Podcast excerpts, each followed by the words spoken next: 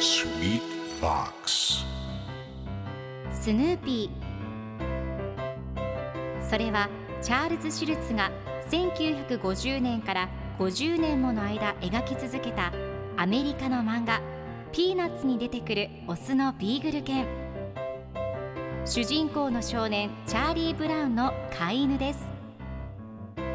気が弱くて自分に自信が持てないチャーリー・ブラウンをはじめいろんな個性を持つ子どもたちが繰り広げる人間模様に人生の哲学を感じるのは私だけでしょうか？Peanuts Dictionary Peanuts Dictionary.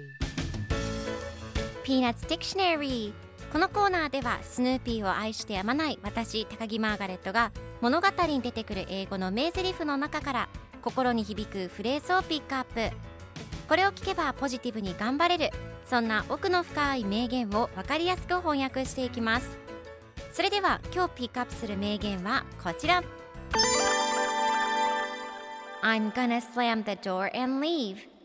I'm gonna slam the door and leave. ドアをパタンと閉めて出ていくわ。今日のコミックは1988年2月19日のものです。ルーシーが怒っています。いない方がいいって思われている時はちゃんとわかるわ。ドアをバタンと閉めて出て行ってやる。出て行ってドアをバタンと閉めてやる。そのどっちかよと言っています。今日のワンポイント英語はこちら。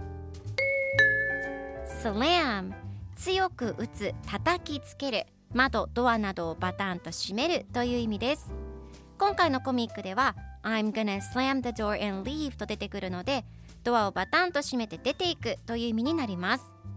ではこのスラムの例文2つ紹介するとまず1つ目。